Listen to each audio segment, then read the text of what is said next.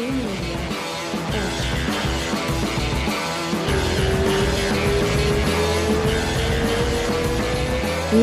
dois, três. Ó, tamo no ar. Diego Lima, que massa, cara. Obrigado. Como é que tá aí, irmão? Pô, eu que agradeço a oportunidade de estar podendo bater um papo com você. E estamos aí firme e forte, né? Atrás aí dos desafios de 2021. Ah, e vai ser, vai ser nosso ano, cara. Vai ser, eu, tenho, eu tenho um ótimo pressentimento sobre 2021. Durinho daqui duas semanas, o Charlinho vai rolar. O Charles vai vir daqui a pouco, a gente vai, vai, vai falar com ele aqui também. Ele tá, ele já tá terminando uma parada lá e já vai entrar aqui. Enquanto tá isso, tá chegando. vamos falar de, pô, vamos falar de chutebox. A gente tem uma, tava falando um pouquinho em off aqui, a gente tem uma coincidência incrível, que eu moro em Nova York, perto de Middletown que é onde o cara que foi o teu primeiro professor da aula, o Luiz Azeredo. Mandar um abraço pro Luiz, mandar um abraço pro Vitor, dou uns treinos com ele sempre. O último treino que eu dei com o Vitor, eu caí em cima do tornozelo dele, ele ficou um mês mancando. então, pô, conta um pouquinho da história da Chutebox, como é que você começou, é, a Chutebox de São Paulo, como é que começou e, e, e você acabou meio que herdando o, o, o legado aí, né, cara? Bom, eu, comecei a fazer Muay Thai né, com 14 anos de idade, é, com o mestre Luiz Azeredo, que é meu mestre até hoje, eu só treinei com ele, nunca treinei com ninguém a não ser ele. Estou é, com 40 hoje, então são aí 26 anos de estrada, 26 anos é, fiel e leal ao Luiz. 40 é, hoje é teu aniversário hoje? Não, não, não. 40 ah, tá. esse ano, né? Vamos cantar não, não, parabéns não. aqui. Pô, bem que podia ser, porque eu vou fazer 41 já em outubro. Puta bem que podia estar tá fazendo 40. É. Ih, eu faço Tinha uns benzinhos a mais ainda. Ih, dançou então. Aí eu comecei com o Luizinho com 14 anos de idade, é, como todo, acho que todo mundo, né, cara, que começa na luta ali, molecão, quer ser lutador, quer ser campeão, quer ser número um. Eu comecei com essa mesma, é, com essa mesma mentalidade, até falava para meus pais, pô, vou viver do Muay Thai. Meus pais davam risada, falavam, não, tudo bem, tudo bem. Como toda criança, daqui a pouco vai um emprego. E... e aí eu fui treinando, levando a coisa cada vez mais a sério. Quando eu tinha, se eu não me engano, uns 18 anos, ou, às vezes o Luiz tinha que lutar alguma coisa, eu puxava um treino no lugar dele e falava, Lima, segura essa aula para mim. Eu segurava. Então eu comecei a segurar já umas aulas dele, mas lógico, sempre querendo ser lutador, tudo. É, só que aí, aí foi, a gente começou com né, fazer parte do City Rony, Rony, Rony Alex, uhum. né, que era o, o mestre do Luiz, antes da gente ir para chutebox. E aí, assim que o Luiz fez umas lutas no MEC, acabou até enfrentando o Anderson Silva, Cristiano Marcelo. Ganhou do Anderson Silva, inclusive, né? Foi o primeiro brasileiro a ganhar do Anderson Silva. Uhum. E aí depois ele acabou enfrentando o Cristiano Marcelo, que também era da chutebox, acabou vencendo também. E aí Caraca. foi quando o grão-mestre, né, o mestrão de Madrid, convidou ele para fazer parte da Chutebox. Olha aí quem chegou aí, ó. Tá aí tá já, cadê ele? Tá conectando, tá conectando. Deu? Olha quem chegou, entrou chegou. aí, ó. Agora deu. Boa família! Je... Ei, Deita o telefone aí, aí, ó. E aí, Didi? Cadê, Na paz? Na paz. Cheguei agora. Caraca. Fala como é que tá, irmãozão? Só na paz, graças a Deus. Cheguei agora, tava em São Paulo aí com o Lima aí. Que Peguei massa, um trânsito cara. daquele jeito, cheguei agora. Parei na minha avó só pra gravar com vocês. Que massa. Deita o telefone de lado. Aê, beleza. Deixa só o Diego terminar de contar a história. Da, da... Ele tá contando o começo ali da chutebox, que o, o professor dele era o Vitor Azeredo. O Luiz Azeredo. O Luiz, o Vitor é o Luiz filho? Azeredo. Né? Luiz Azeredo. E o, pô, o Luiz dá aula a meia hora de mim aqui, conheço ele, treino na academia que ele dá aula e caramba, umas, umas coincidências muito loucas, né, cara? Verdade. Então continua, continua, Diego. Então, aí o Luizinho foi convidado para ir morar, para ir treinar na, em Curitiba na Chutebox, e foi quando ficava muito difícil para o Luizinho ir vir, porque era quatro horas de viagem, era bem cansativo. Uhum. E ele resolveu ir morar em Curitiba para poder, poder almejar o sonho de ir para Pride e tudo isso. E aí, quando ele foi para Curitiba, eu acabei assumindo algumas academias dele. Hum. É, então, as academias que ele dava aula, algumas, eu comecei a dar aula no lugar, na Macagudi tinha ali na, na Cancioneira Popular, na Cancioneira Popular, aqui na Giovanni Gron, onde eu tô hoje. É, e aí foi meio que uma. Foi até uma mudança assim natural. Aquele sonho que eu tinha de ser lutador, eu comecei a dar aula, virar professor, então acabei abrindo um pouco mão daquele sonho de ser lutador. E aí foi quando o sertanejo, com 14 anos de idade, começou a treinar comigo e falou: pô, eu quero ser lutador. Aí eu, 14 anos, eu falei: pô, cara, então faz assim, chega meia hora mais cedo todo dia, vamos treinar eu e você, você começar a competir. Que e aí eu que migrei já de professor para treinador. E aí foi quando a ah. gente iniciou a nossa história e, e aí veio por osso com 14 anos, aí foi indo, foi indo, foi indo. E hoje, graças a Deus, aí a gente está com uma equipe, uma família maravilhosa, cheia de atletas aí, o maior finalizador da história deve ser futuro campeão do cinturão. Agora a gente está aí com uma família maravilhosa aí, cheia de campeões e com certeza pessoas de caráter, boa índole, leais e fiéis. Cara, eu acho que essa, essa parada, já que você tocou já no, no assunto do, do UFC, eu vou até abrir a, a página aqui para a gente dar uma olhada e filo... vamos, vamos filosofar junto, porque a graça de, de eu não ser jornalista é essa, eu posso falar a maluquice que eu quiser aqui que, que tá valendo. Entendeu? É verdade. então, ó, seguinte, esquece Khabib, não tem, não tem mais, não, não, não, não vai lutar e não, não, não acredito que, que vá lutar, tá? Aí a gente tem número um, Dustin Poirier, número dois, Justin Gage, número três, Charles do Bronx. Número 4, Michael Chandler. O que, vocês acharam do, do, do Chandler lá, chegar e, de número 4 já no ranking? Cara, na realidade ele bateu num cara que era, se não me engano, era o número 6. Número 6. Que era o Dan Hooker. Uhum. Né? Eu, eu, na minha visão, eu achava que ele deveria entrar nesse lugar, no, ali no lugar do Dan Hooker. Sim. Não pular pro número 4, né? Mas é, do jeito que ele veio, como ele foi contratado para ser o, pô, o próximo desafiante ao título, nessa pegada assim, então por isso jogar ele por o número 4 do ranking, mas na minha visão eu acho que ele deveria ser o número 6 do ranking, não o número 4. Sim, exatamente. Aí a gente tá fazendo o seguinte, aí, aí aconteceram algumas coisas engraçadas logo depois, depois dessa luta, né? Eu quero falar uhum. também da luta com o Tony Ferguson, porque aquilo lá foi uma obra-prima, né, cara? E, e eu quero, eu quero, mas eu quero falar um pouquinho, porque como tá fresco na cabeça, pô, é, acabou ah. de lutar Poirier pelo Conor, com o Conor, uma coisa que me surpreendeu, inclusive, foi que não fizeram essa luta por um cinturão interino. Eu tinha quase certeza que eles iam, mesmo de último minuto, jogar e falar: ó, é um cinturão interino, porque eles adoram fazer isso, né? Uhum. Aí o Poirier ganhou, ficou aquele mais ou menos. O Khabib não vai lutar com esse cara pelo, pelo cinturão, pô, acabou de lutar com ele, ganhou, ganhou do Gage também. Então, esses dois, numa, numa disputa com o Khabib, estão fora. O Khabib não parece que volta também. Aí a gente tá olhando uma coisa que começou a acontecer, que parece que o Dustin deu, o, o Conor deu uma piscadinha para ele para fazer uma revanche, ele sorriu. então, assim, né, marcando, talvez, talvez marque aquele encontro, o que na verdade é ótimo, porque isso tira os dois da disputa. Certo? Ou eu tô falando bobagem? Cara, eu. Sim, pode, eu, pode até ser. Eu, eu, eu, eu, eu até discordo um pouquinho em relação ao seguinte. É, eu acho que assim, eles estão pensando, claro, estão pensando 100% em dinheiro. Por isso, sabe como a luta com o McGregor envolve um valores financeiros absurdos, que realmente qualquer lutador que luta com o McGregor ganha muito dinheiro. Exatamente. Só que eu acho que existe coisas muito mais importantes. Eu acho que assim, todo mundo quer ser o campeão da categoria. Então eu acho assim, eu acho que eles podem até refazer essa luta, só que eu acho que o Poirier, ele se credenciou para disputar o cinturão. Então, eu acho assim, eu sou contra essa luta. Eu acho que realmente eles acabaram de lutar. É, o McGregor, na minha opinião, não volta tão cedo, porque uma lesão na panturrilha demora muito para cicatrizar. Ele pegou eu seis meses de gancho da comissão atlética, né? Não, eu, eu, sinceramente eu acho que ele nem volta esse ano. Porque durante seis meses, em seis meses, se ele levar uma pancada na panturrilha, vai doer igual. Panturrilha é uma das coisas que mais hum. demora para cicatrizar. Entendi. Então, assim, é, eu acho que esse ano ele já não luta. O Puria não vai ficar um ano parado. então, eu acho que assim, nada mais justo do que realmente fazer a justiça que é Poirier versus Charles.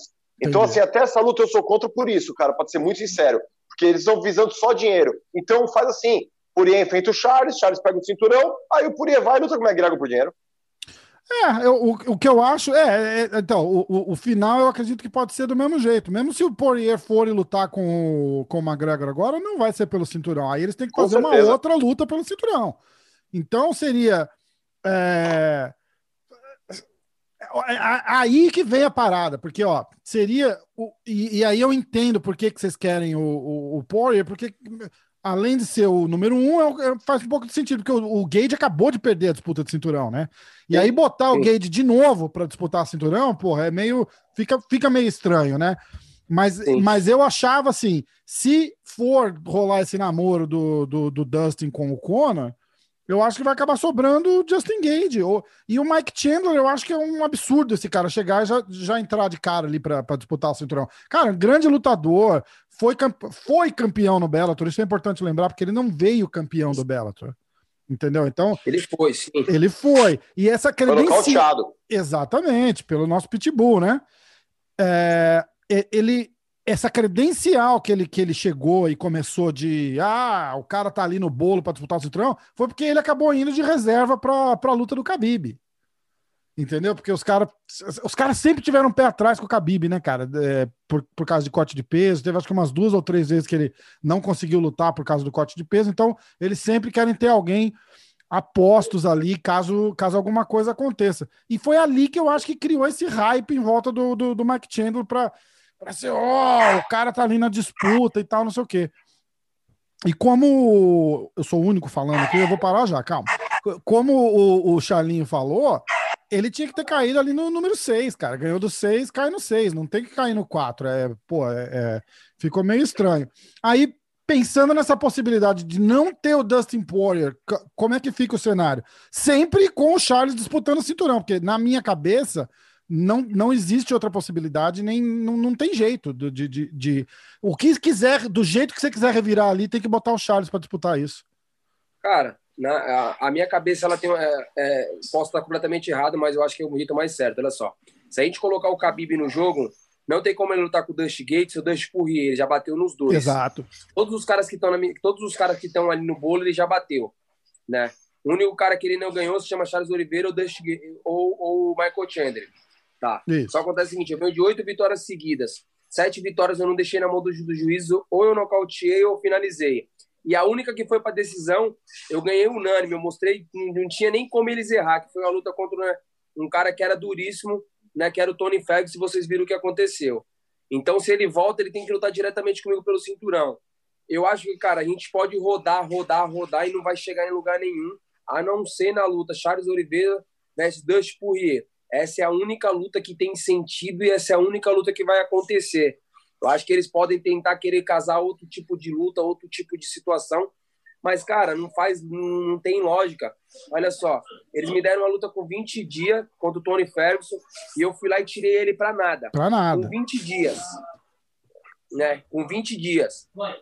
Bati o peso bem, lutei consciente, fiz tudo que tinha que fazer. A única coisa que ele fez me deu um corte no supercílio que foi a cotovelada. De resto, eu fui superior do começo ao fim.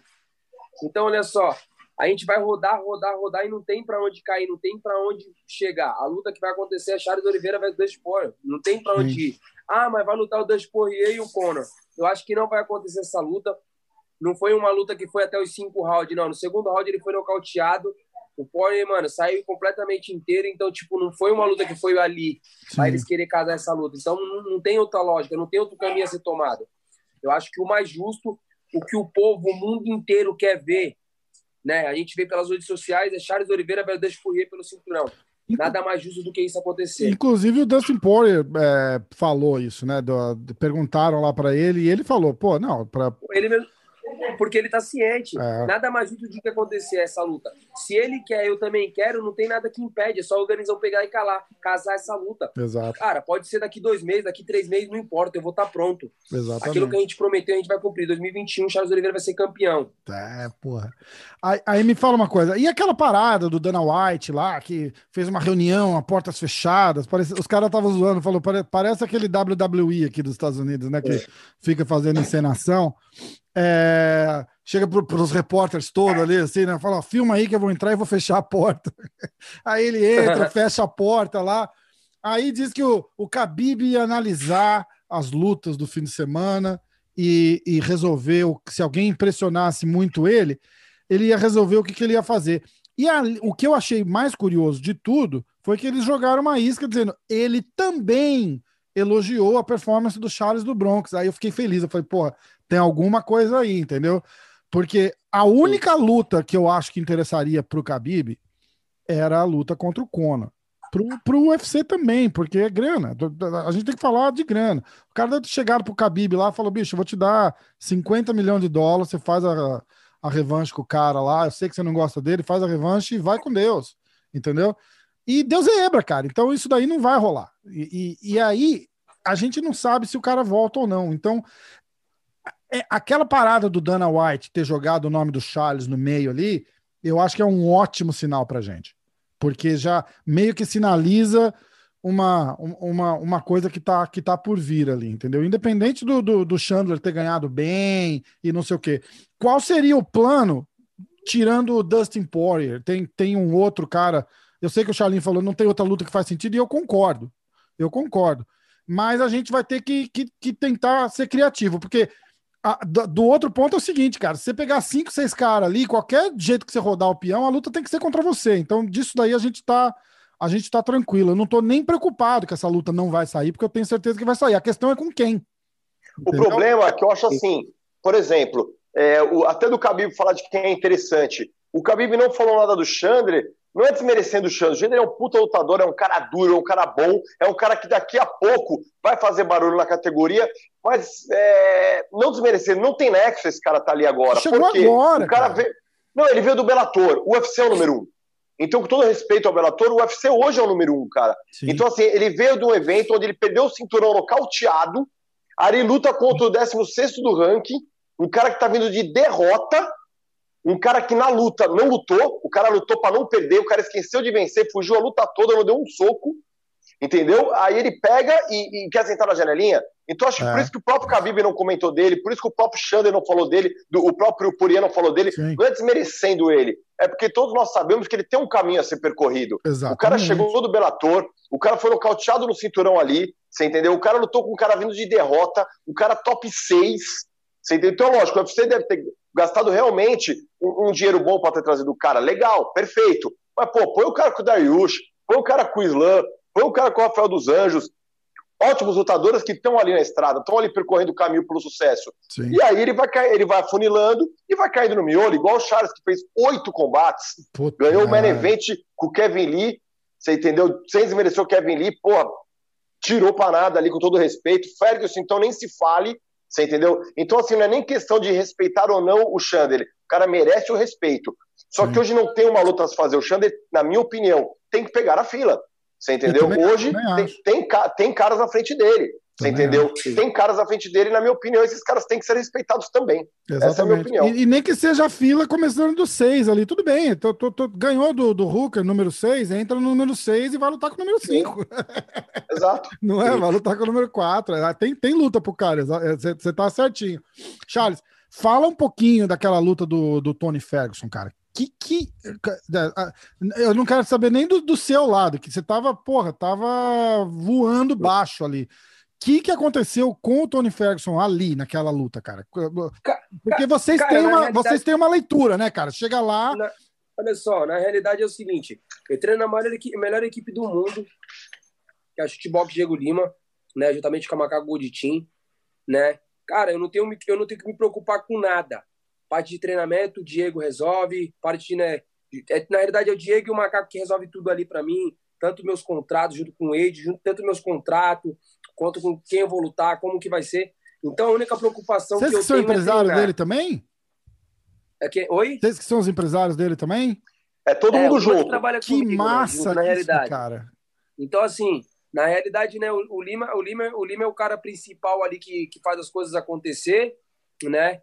Então, assim, é um cara que, como eu falei hoje para ele, a gente tá resolvendo uma situação, eu confio nele de, de olhos vendados junto com o Macaco, né? Aquilo que eles fizerem para mim, tá fazendo de, de, de, de, bom, né? Quando veio essa luta pra gente, era 20 dias. E o que, que a gente está fazendo? Na realidade, a gente não está se preocupando com aquilo que o adversário pode trazer pra gente, mas aquilo que a gente pode levar e propor para eles, né? Sim. Olha só, foi 20 dias de, de treinamentos duros, só que na realidade eu não estava parado, eu estava vindo treinando, né? é, todos os treinos que eu tive com todos os meninos da chutebox ali, todos eles trazendo o espírito da chutebox para cima ali de mim, é, mostrando isso. A maioria dos treinos eu me emocionei no final ali, né, no meu íntimo, no meu quieto. Pô, fiz vários treinos duros com ala e, pô, sempre no final ele falava isso aí, bichão, né, Lima? É, esse é o espírito, tá na cabeça, né? Todo, todo mundo, na realidade, tentou se tornar o Tony Ferguson contra mim para que a gente pudesse fazer uma luta 100% boa. Né? A semana que a gente teve lá foi uma semana complicada, a gente não teve o Lima 100% presente lá pelo fato do Covid. Sim. Mas, pô, tudo, tudo foi se uniu. O cara ficou o tempo inteiro no telefone com a gente em chamada de vídeo, desde os, do, da, do tempo que a gente ficou treinando em vestiário, da parte de corner, dentro da luta, né? Passou instruções para mim. Então, tipo, não tinha para outro lado a ser fugido, né? Era simplesmente eu fazer aquilo que eu treinei que iria dar certo. Então, a gente veio com uma estratégia 100% montada e graças a Deus, né? Qual, graças qual, a Deus, qual era a estratégia? com o Ferguson. Cara, porque não, o Ferguson não... era um cara perigoso, né? Tipo, cara, é, de, de estilo. Eu sei que você vai falar que não. Eu também não, acho que você é melhor. Olha mas... só, ele era, é, todo mundo falou, ele era um bicho papão mesmo. Uhum. Ele era um cara fenômeno, mas só conta o seguinte: a gente tem que entender o seguinte: lutas são lutas, olha só. É, pô, ele era um monstro, era, tava vindo de 12 vitórias seguidas, acabou perdendo uma, beleza. Eu acho que é mas, ainda, pô, cara. Você pode virar na Michelle Dog lá. Eu, eu, não tinha lutado comigo, então não, nunca vai saber quem pode ganhar. É igual Charles e Conor, nunca lutou, não sabe quem vai ganhar. Uhum. Só sabe na hora que casa a luta, na hora que acontece. Sim. Então a nossa estratégia era lutar consciente, tentar abafar ele o máximo possível. Na luta do Kevin Lee, eu dei muito giro de transições de finalizações. Né? Então eu errei nisso, eu devia ter ficado mais justo, mais, mais parado. Na luta do Tony Ferguson, não. Eu amassei do começo ao fim, sem pressa de nada. Quando eu fui no primeiro round no, no armlock nele, eu sabia, eu sabia que ele não ia bater. Poderia quebrar, mas bater ele não iria bater. Tanto que no segundo round casou de eu sair do triângulo, no triângulo nele e sobrou o braço de novo. Eu preferi subir para cima para poder amassar. Eu segui a, a estratégia a risco. Então, assim, a gente só mostrou que aquilo que a gente vem falando, que eu tô crescendo, que eu tô evoluindo, a gente vai ser campeão, que eu tenho a melhor equipe do mundo, que as coisas estão acontecendo, que não só o Charles está chegando, mas como todos os outros meninos nossos estão chegando com força, né? A gente vê aí, a gente acabou de assinar mais uma, mais uma no do UFC, que foi a Glorinha. Que massa. Então, assim, ah, verdade. a gente está tá chegando com força, a gente não está brincando, a gente estamos treinando. E o mais legal de tudo é o espírito, sabe? Pô, antes da luta, todo mundo, mano, não desfoca, vambora, estratégia, você tá blindado, esse cara não é nada para você, e foi aquilo que aconteceu. Por isso que todas as vezes que eu dei entrevista, eu falei, eu vou tirar esse cara pra nada, eu vou tirar esse cara pra nada. Cara, vem, vem, pode vir qualquer cara, vem um dia fazer uma filmagem no treino da shootbox, qualquer dia, pode vir, não precisa falar o dia não, só aparece lá do nada e vai filmar. Vocês vão ver o que é um treino de verdade. Irmão, a gente vai sair na porrada, você pode colocar qualquer um deles aí pra sair na porrada. Qualquer um deles nunca vai chegar, mano, a 10% do que é um treino na shootbox. É completamente diferente, irmão. É um moleque mais louco do que o outro. É todo mundo em busca do mesmo sonho. O mais legal de tudo de lá é o quê? Que é todo mundo em busca do mesmo sonho. Todo mundo quer a mesma coisa, quer se tornar campeão, sem pisar em ninguém. Então essa é a diferença, esse é o espírito. Cara, o, o Lima é sensacional, não tenho que falar desse cara. Então, tipo, é por isso que o time tá dando tudo certo, é por isso que a gente tá crescendo, é por isso que a gente tá se tornando cada dia que passa a melhor equipe do mundo. E, mano, é como a gente fala, pode vir, mas, mas vem, vem devagar, porque, cara, a gente tá com toda a pressão, tanta pressão, tanta vontade. Que como é que era? Vem que o pai tá on, não é isso? Vem que o pai tá on. Vem que o pai tá on. Muito bom aquilo lá. Muito bom. Cara, mas tem que fazer justiça, porque, ó, é, o pessoal fala, ah, o Ferguson, é, depois que perdeu do, do, do Gage, não sei o quê, eu, eu, eu tenho uma teoria completamente diferente. Acho que ele fez uma cagada na, naquela luta do Justin Gage, que ele, ele fez um, um corte de peso simbólico lá. Eu falei, meu irmão, porra, que, que maluquice, né, cara? Isso é maluquice.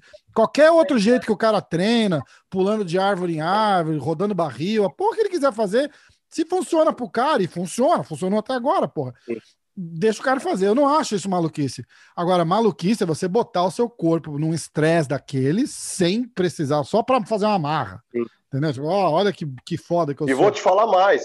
Na minha opinião, é, foi a maior cagada da vida foi o Ferguson ter aceitado o Gate. Porque ele se preparou Verdade. muito para lutar com o Khabib. O Khabib tem um jogo totalmente oposto do Gate. Sim. Então ele se preparou para um jogo amarrado, para um jogo do Khabib ali, que é uma coisa totalmente diferente. E vai faltando poucos semanas para a luta, ele aceita o Gate.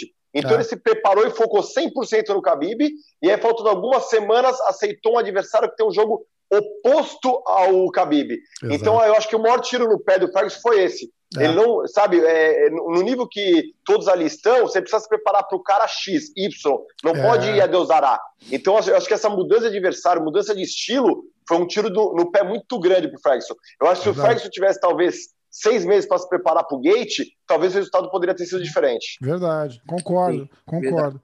E, e aí, eu não, eu não vejo um cara é, com a cabeça. Os caras falam, ah, quebrou a mente dele. Muito pelo contrário, a luta do Charles era a luta de, de dar a volta por cima e, e voltar ganhando. Então, você pega um cara que estava preparado, estava preparado forte psicologicamente e, e, vem buscando uma vitória. Você não tá pegando um cara que, que, que tá, tá vindo meia boca para lutar, tá ligado? Pô, você tá falando. Cara, cara é o Tony Ferguson, até, cara. Vou te falar uma coisa. Agora todo mundo vai ficar arrumando desculpa, até ele me vai arrumando desculpa. Olha só, eu peguei a luta com 20 dias. Depois de cinco dias ele aceitou a luta. Então, ou seja, quando falaram, cogitaram da luta, a gente já começou a treinar. Foi 20 dias. Porém, ele só respondeu sim ou não depois de cinco dias. Então você coloca 15 dias só. Só que a gente teve que tirar visto, a gente teve que viajar para América. A gente, pô, eu tive que viajar daqui para pra... Porto Alegre. Onde foi, Lima, que eu tirei o visto mesmo? Porto Alegre. Ou Brasília. Porto Alegre para tirar o visto. Ficamos dois dias lá tirando, voltamos. Então tem tudo isso. Então, na realidade, é o seguinte: ele aceitou a luta porque ele estava preparado. Ele estava vindo treinando, Sim. já focado, esperando para lutar. Então, Exato. Então, tanto que tava na briga ele e o Michael Chandler de lutar, e ele falando que o Michael Chandler tava correndo, ficou nessa guerra todinha. Então, assim, ele aceitou a luta pensando que eu tava parado, né? E ele tava pronto. Então, não tem desculpa. Não Exato. tem, ah, mas pô, o cara não tava pronto. Irmão, fez só. Eu fiquei durante um bom tempo pedindo para entrar nessa panelinha que era do top 5 ali, desses caras do top 5, que ninguém queria abrir oportunidade, ninguém queria nada. E eu tava treinando porque eu sabia, eu falava pros meus amigos, falei assim, ó, eu só vou conseguir lutar com um cara desse se cair uma luta, ou se eles quiserem lutar e não tiver ninguém, eles vão querer pegar um besta. E o besta, no caso, foi eu. Só que o besta estava pronto. Filho. Entendeu? É real. É o besta estava pronto. Ele pensou que ele ia fazer o trampo acontecer. Entendeu? É. Tanto ele ficou desculpinha que eu não iria bater o peso, só que acontece o seguinte, a gente, graças a Deus, a gente tá com o time 100% focado em mim, entendeu? ah, rolou isso também, né? Ele falou antes da luta então, lá que o Charles não ia sim, bater o peso, né? Tudo, isso, tudo isso aí só foi me deixando mais, mais tranquilo, mais feliz. Sei. Porque você me mostrava medo. Ele sabia que ele tava com medo do que tava acontecendo. Depois que eu bati o peso, que eu toquei na mão dele, colei no olho dele, falei pra ele, é, filho, amanhã, filho, o vai ser louco. É, meu irmão, é outra coisa, é outra coisa. Mas é exatamente isso que eu tô falando. Você tá falando de um cara que tava preparado para lutar, porque a, o que tá rolando Sim. do lado dele, a gente não tem como saber, entendeu? Eles já deviam estar tá conversando há alguns meses para falar, ó, tipo, é, vai rolar alguma coisa nessa época aqui. E o cara tá treinando, e o cara tá treinando, e o cara tá treinando, até que chega e fala: Ó, então, então vai que é o Charles do Bronx. Aí vem a, a hora que você tá, tá com o cara lá que, que vai começar a luta, cara. Como é que você sentiu ele? Como é que você. Porque aí volta o que eu tô falando, cara. Você tá falando de um cara que tá entrando preparado e tem a oportunidade de se redimir da derrota que, que, que foi do, do, do, Eu não acho que a gente pegou um cara batido moralmente, assim, machucado, tá ligado? Sim. A gente pegou um cara com sede de, de, de, de vingança, cara. Ele queria ganhar pra caralho. Entendeu? E, e, aí me conta como é que foi assim de, de, de, começo. Eu queria pôr a luta aqui pra gente comentar ela, mas eu não, eu não consigo achar sem comprar o pay-per-view de novo. Não, aí não dá. É, não, tá, tá, tá bloqueado ainda. Cara, e, e eu nunca me senti tão bem, ah. sabe? Eu nunca me senti tão bem.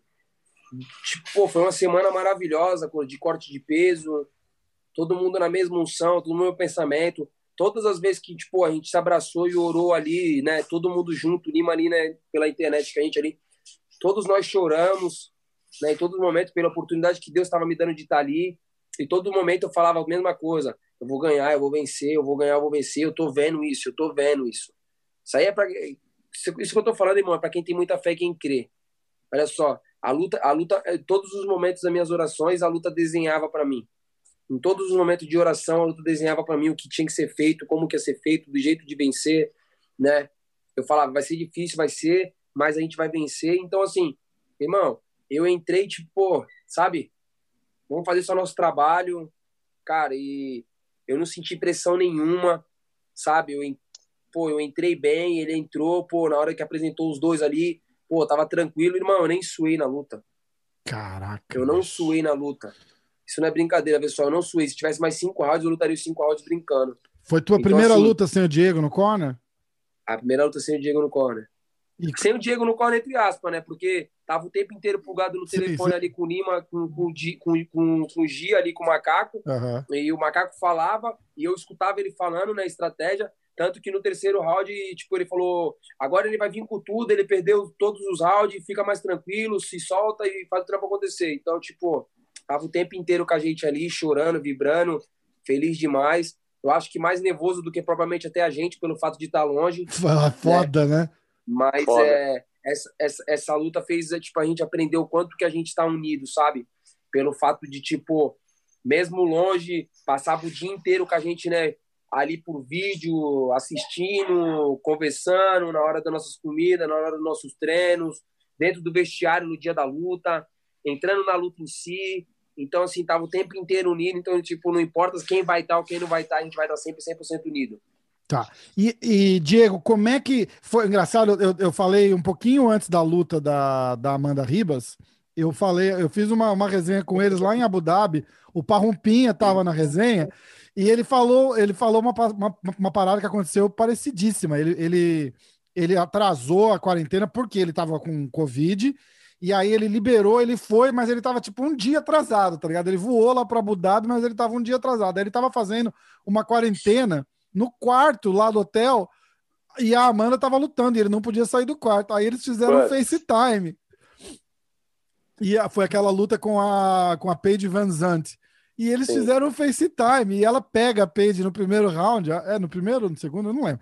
Mas, e, e o pai dela tava no corner e ele ficava assim. A, o cara do UFC chegou e mandou ele botar o telefone. Ele falou: ah, não pode filmar, você tá filmando a luta, transmitindo, né? Que ele viu que tava, que tava tipo, tinha alguém do outro lado. Falou: não, não pode. Aí ele pega o telefone e deixa assim, ó, em pé, ligado ainda, ele não desliga. Aí o Parrumpinha falou assim: aí eu fiquei vendo só o teto e aí foi bem a hora que, que ela que ela dá o Clint, bota a Paige no show, e o pai dela ficava assim: vai pegar, vai pegar, vai pegar. E ele vai pegar o quê, porra? Vai pegar o quê, cara? eu falei, cara, quase jogando o telefone longe de, de, de, do, do, desespero de não, não saber o que tá acontecendo. Você sentiu mais ou menos a mesma coisa? Não? Pô, cara, vou te falar que dá um nervoso do caramba ali. Eu acho que dá muito mais nervoso por você estar tá longe, assim. Foi o que o Charles falou, por mais que a gente estivesse longe, a gente estava junto. Porque toda hora em contato, toda hora no telefone, toda hora em vídeo chamada. Quando o Charles estava lutando, a gente estava ao mesmo tempo ali ao vivo no telefone, eu fugia no fone do ouvido, conversando, mesmo tendo aquele delay de alguns segundos, se eu não me engano, estava com um delay de 4 segundos, mas Pô, é tudo muito rápido. Não é nada, às vezes fica 20, cara, é foda. Então deu para. Mas eu vou te ser sincero, cara, é o que o Charles falou, é, é estranho, porque assim, é, dava aquele nervoso de estar longe, mas ao mesmo tempo eu estava muito tranquilo porque a gente é, é, acredita muito em Deus. Então a gente sabe que Deus sabe de todas as coisas, tem um propósito para tudo. Se era para ser assim, era para ser assim. O resultado ele já tinha escrito. Então na verdade o Charles só tinha ido buscar. Sim. Tipo, já estava tudo escrito, ele só foi buscar. Então, isso com certeza fez com que a gente tivesse mais calma, mais tranquilidade. Então, assim, foi aquele nervoso por estar tá longe. É. Mas foi tranquilo porque a gente estava junto mesmo longe e porque a gente já sabia que estava tudo nas mãos de Deus e que o resultado era certo, era único. É, foi só orações em ambos os lados ali, esperando o resultado final. Cara, me conta como é que é o o management de uma de uma que uma coisa que eu tô achando brilhante é é, um, é, um, é verdadeiramente um time, né? Não é ah, pô, ah, você é meu treinador e a gente vai chamar o é, pô, vocês têm um time time aí mesmo, todo mundo junto e, e, e, fazendo tudo, pô, de, é, é, genial a parada de, de ser é, manager do cara e treinar e que não sei o quê. É, fica tudo ali sem, sem interesses de fora, né, cara? Que isso, isso é uma coisa que cada um. É, o ego acaba machucando, sempre entra. Os caras falam, ah, deixa o ego do lado de fora. É, é raro, né, cara? É difícil, é uma coisa que é difícil de, de administrar, né? Como é que você administra o time, assim, né, cara? É, é, muito legal isso. Eu, tô, eu, eu adorei essa é que, filosofia de vocês. É que eu acho que, na verdade, é, é assim, é, hoje com a. Eu até falo que teve uma futebolização do MMA. Hoje, assim, o crescimento do MMA, tipo, muita gente visa dinheiro, visa isso, visa aquilo mas na verdade todo lutador tem um sonho. Então a gente não está falando de um objeto, a gente está falando de sonhos. Então você não pode pegar uma pessoa, por exemplo, que está no UFC, é, falar um mundo de encantos para ele, falar um monte de mentira, trazer a pessoa, sei lá, vai lá do Nordeste, é, ficar longe da família, vender tudo o que tem, para chegar aqui, nadar, nadar, nadar, nadar e morrer na praia. Então, assim, o, o, infelizmente, tem muitas pessoas que nem são da luta que começaram a ir para a luta visando dinheiro. E aí pegando pessoas como se fossem objetos, esquecendo que são seres humanos. Sim. E que, sabe, tipo, é, passam por frustrações, passam por revés, passam por muitas coisas que são ruins. Então, acho que assim, a melhor maneira de você poder conduzir é, realmente é, uma família de verdade e chegar até a vitória é todo mundo falando a mesma língua, todo mundo na mesma sinergia, todo mundo, é, sabe, tipo, com a mesma felicidade, porque o sonho de um é o sonho de todos, a vitória de um é a vitória de todos. Então, assim, não tem como é, se trabalhar com uma pessoa à distância. Tipo, pô, a gente tá ali. É, se alguém oferece, fala de uma luta, por exemplo, pô, a gente tá com o Charles todo dia, sabe se ele tá no peso, sabe se ele tá treinando, sabe se ele não tá treinando, você entendeu? Se acontece alguma coisa comigo, pô, o Charles sabe se eu tô bem, se eu, ele vem me ver na academia, se eu tô com cara de triste, se eu tô com cara de feliz. Então a gente tá junto, todo mundo, tá eu, tá o Charles, tá o Ben, tá o Niket, tá, a gente tá todo mundo junto. Então, o quê? Todo mundo sabe o que está acontecendo com os outros. Não é aquela coisa, ah, não, você é um objeto, você. Muito pelo contrário, ali é todo mundo ser humano. Uhum. Então, assim, não tem líder da equipe. Todo mundo opina, todo mundo é opinião, todo mundo debate, todo mundo sabe, não, vamos aqui que é melhor, não vamos ali que é melhor. Então, acho que essa é a melhor maneira de realmente é, ir atrás da vitória. Eu acho que é todo mundo falando junto, todo mundo tendo opinião própria e chegando num bom senso. Eu acho que essa é a melhor maneira de se conquistar a vitória. E parte de preparação física, nutricional, como é que é? Vocês têm. É, é, é do time também? Você tem alguém separado só para só para cada atleta? Ele tem os dele? Como é que funciona? Na verdade, assim, todo mundo tem tudo, graças a Deus. É, o Charles é um nutricionista que já está com ele há muitos anos, que é o Vitor. Também cuida de outros atletas. Não tem como um nutricionista cuidar de todos. Sim. Porque a gente sabe que né, o cara precisa trabalhar, precisa ter outros é, clientes. É, exatamente.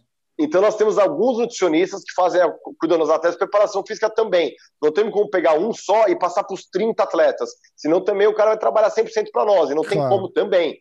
Então, assim, o Charles faz toda a preparação dele no Guarujá com o Laércio, um excelente profissional. Outros atletas nossos, tem mais uns 3, 4 preparadores aqui mas é todos na mesma sincronia, todos na mesma conversa, todos, sabe, tipo, sempre sincronia, ninguém é individualista, muito pelo contrário, a gente sempre tá junto, que nem, é, a gente tava indo pro Guarujá de sabadão, aí a gente fazia um treino sexta-feira à noite na academia do Charles, depois sábado a gente ia todo mundo pra academia do Laércio, depois a gente almoçava, voltava para São Paulo, então assim, independente de quem é o preparador, é, a gente tá sempre todo mundo junto. Que massa, cara, que massa. Ó, agora eu vou fazer uma, uma, uma brincadeira aqui, tá? Eu quero a opinião de vocês é... tá preparado aí, Charlinho? É o seguinte. Vamos. Vamos lá. Charles versus Khabib. Diego, como que acaba essa luta? Nocaute no primeiro round. Nocaute no primeiro round. Charles, como acaba essa luta? Finalização, guilhotina. é, bicho. E a gente viu, viu que abriu abriu o caminho ali, né, cara? É que o Dustin se emocionou, mas ele tava com a guilhotina justa ali no Khabib, né? Falei pra você. É, é... Aí tá. Então vai. Que round? Segundo. Segundo round. Tá. Agora vamos lá. É... Charles versus uh... Justin. Eu vou deixar o Dustin Poirier por último de propósito, tá? Charles versus Justin Gage. Como é que acaba a luta, Diego? Eu acho que finalização no segundo round. Charles? A mesma coisa. Mesma coisa? Guilhotina também? Não, eu, eu, acho, eu acho que eu pego de Armlock ele.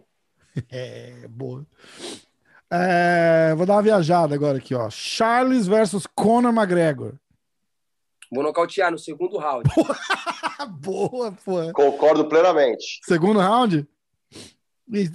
É, é, rola uma vantagem que é a vantagem, por exemplo, que o Khabib teve contra ele, né? É, de tipo, ele vai estar tá tenso porque ele vai achar que o Charles quer levar ele para o chão. Se for para o chão, acaba a luta em segundos, né? Sim. Então é você tem, tem essa vantagem, né, cara? É uma, é uma vantagem e você sabe tirar proveito dela, né? Você vê que nem o Tony quis, quis business com você. E o pessoal fala bem do jiu-jitsu dele, né, cara? Os caras falam, sim, ah, sim. ele tem um jiu-jitsu diferente.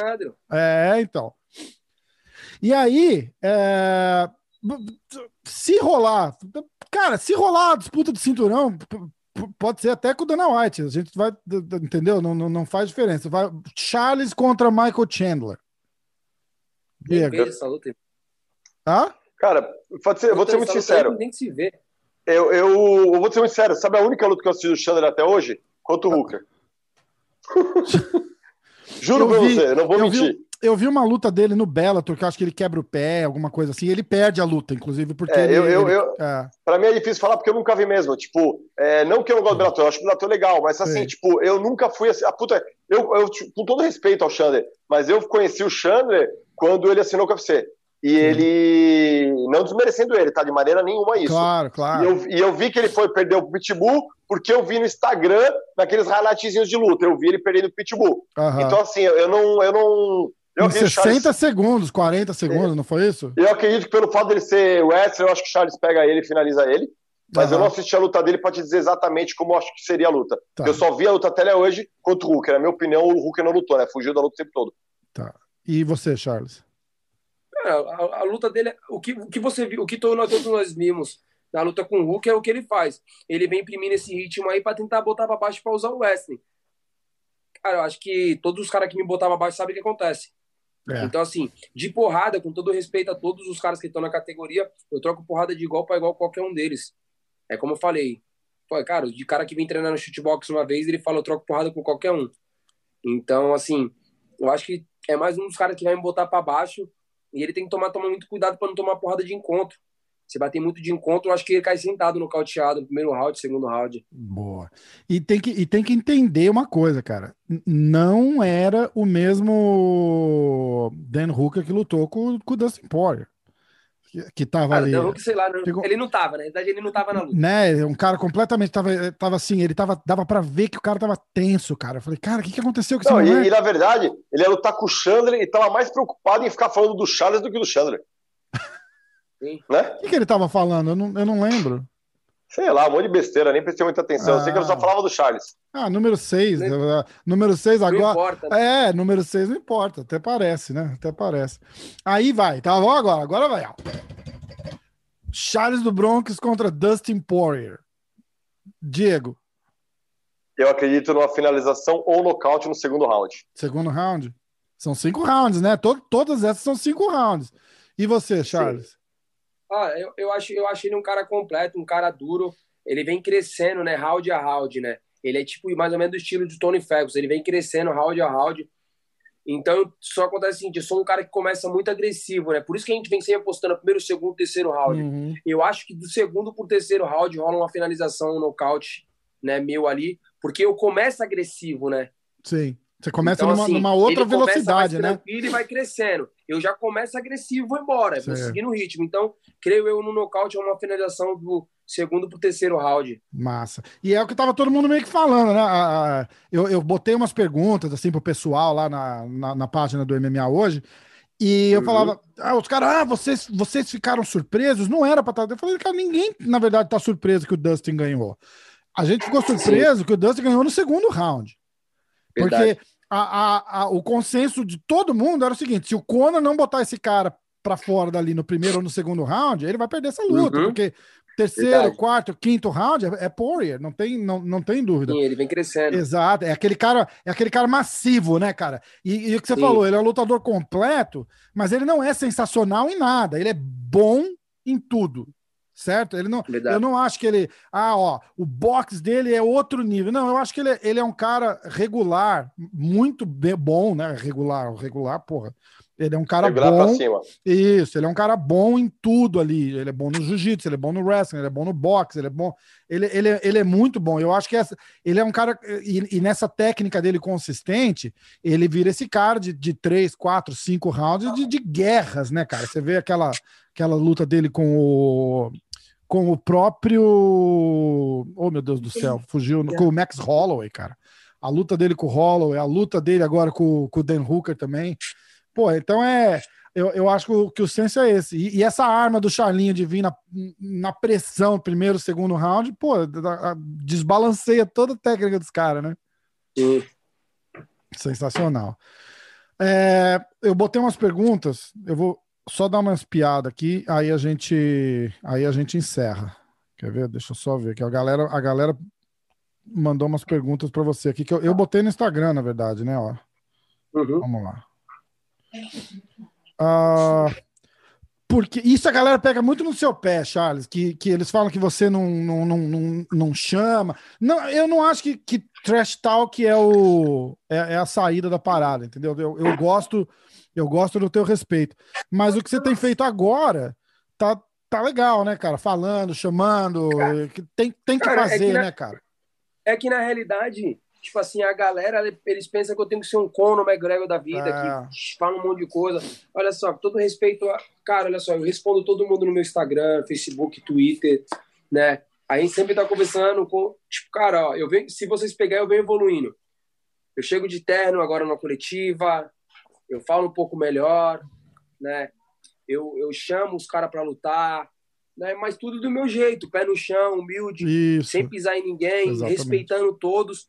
Só que, tipo, do meu jeito. Eu tô chegando. Olha só, é igual eu falo para todo mundo, olha só, você quer ver, o show, você quer, você quer ver um show? Bota o Charles para lutar. Se eu perder ou se eu ganhar a luta, vai ser show, porque eu só ando para frente, irmão. Verdade. Então, assim, esse é o meu jeito de vender a luta. Eu peguei luta com 15 dias, eu peguei luta com 12 dias, 20 dias, e eu fiz o trampo acontecer. Então acontece o uhum. seguinte: não tem como eu ficar falando, xingando, não é, não é o meu estilo.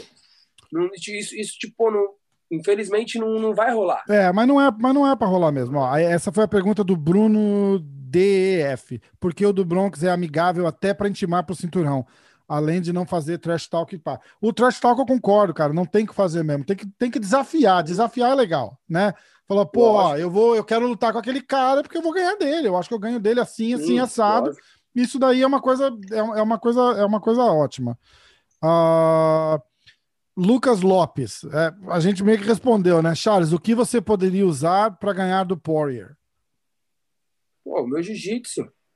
Acho que meu jiu-jitsu posso usar para ganhar de qualquer um desses caras. A evolução, né? Eu acho que na realidade nem é o jiu-jitsu, a evolução, né?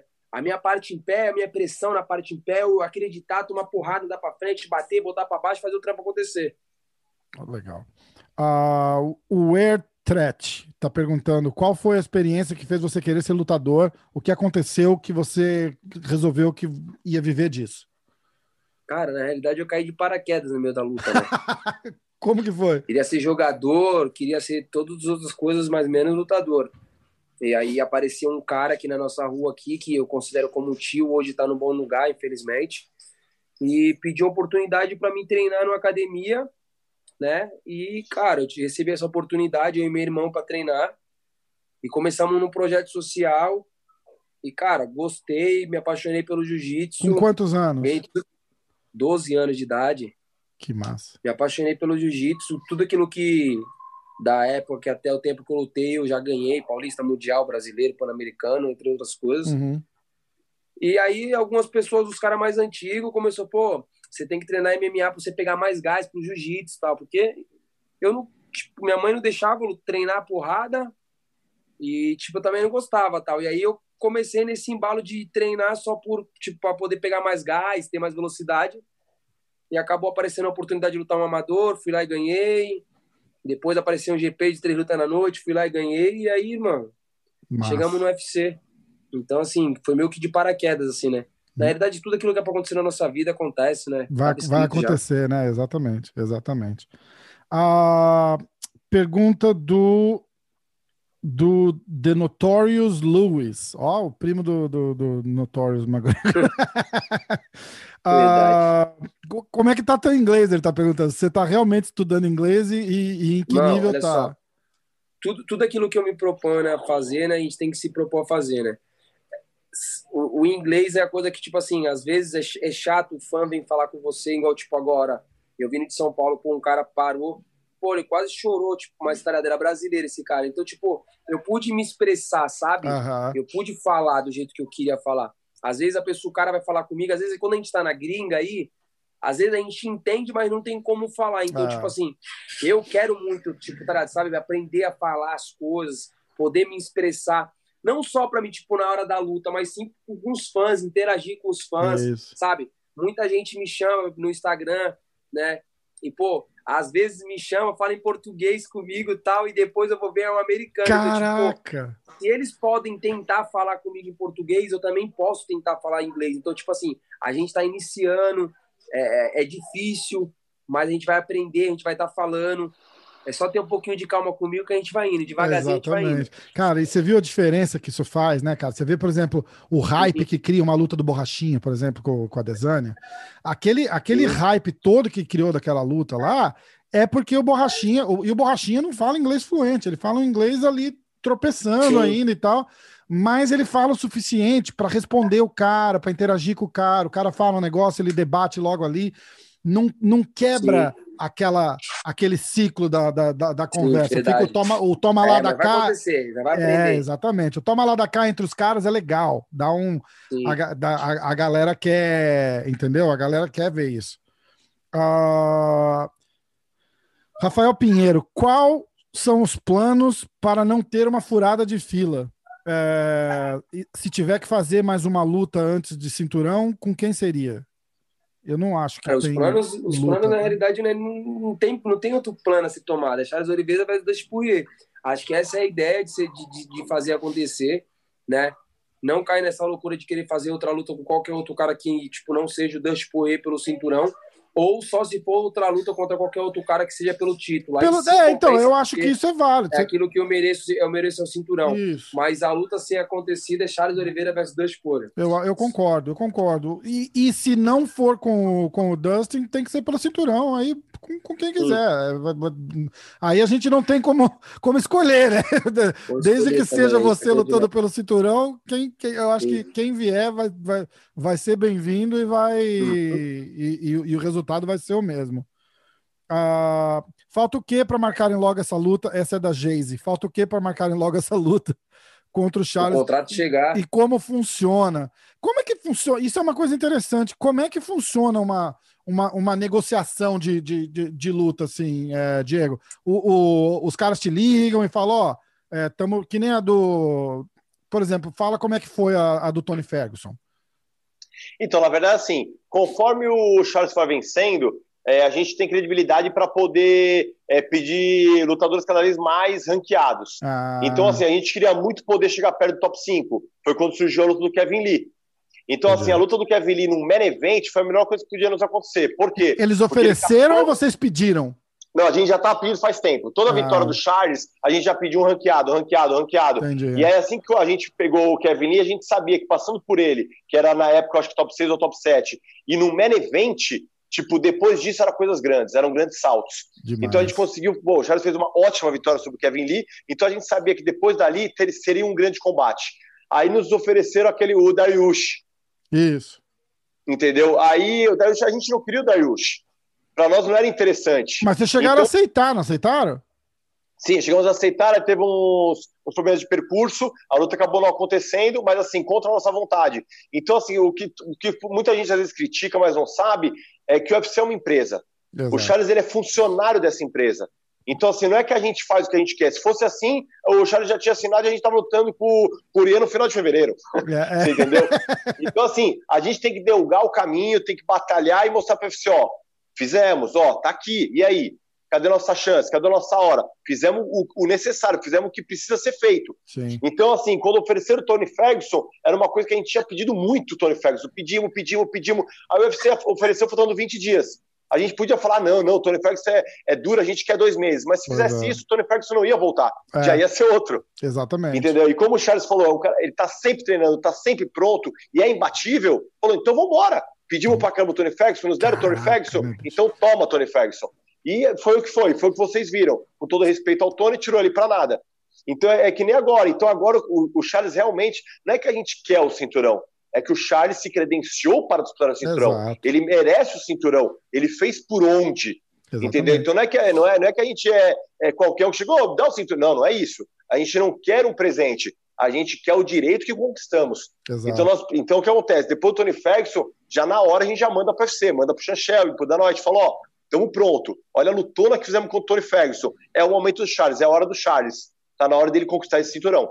E aí, quando o Poirier venceu, fizemos a mesma coisa. Já mandamos e-mail falando: pô, ótima apresentação do Poirier. Acho que agora chegou a hora de saber quem é o campeão da categoria. E, agora, e aí fica nas mãos do UFC poder casar essa luta. Entendi. Então a gente pede, mas sabemos que do outro lado tem uma empresa onde se discute várias coisas. Então, assim, quando às vezes o fã reclama, pô, Charles, não faz isso, não faz aquilo, como se o Charles escolhesse quem ele quer, claro. como se o Charles escolhesse a data que ele quer, mas é uma empresa. O Charles é funcionário da empresa e nunca na vida o Charles falou mal dessa empresa. Exato. Muito pelo contrário, é a melhor empresa do mundo.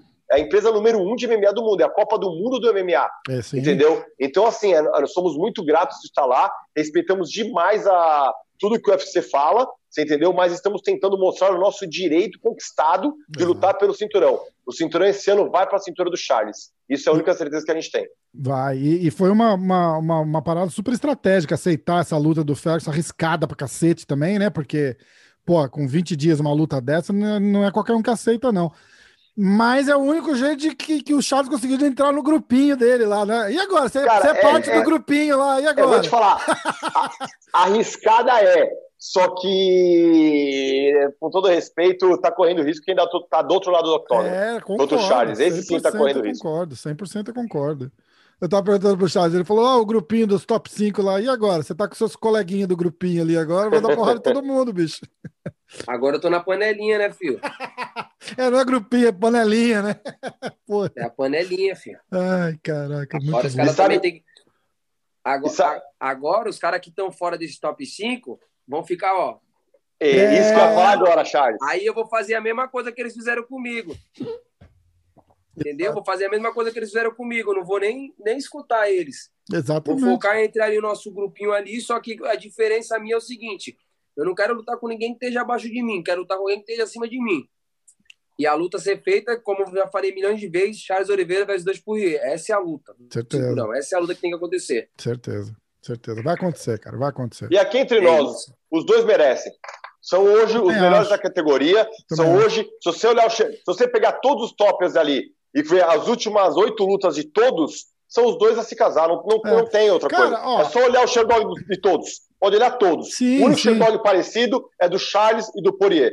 Parecido Exatamente. porque o Poirier tem uma derrota no meio do caminho, o Charles nenhuma.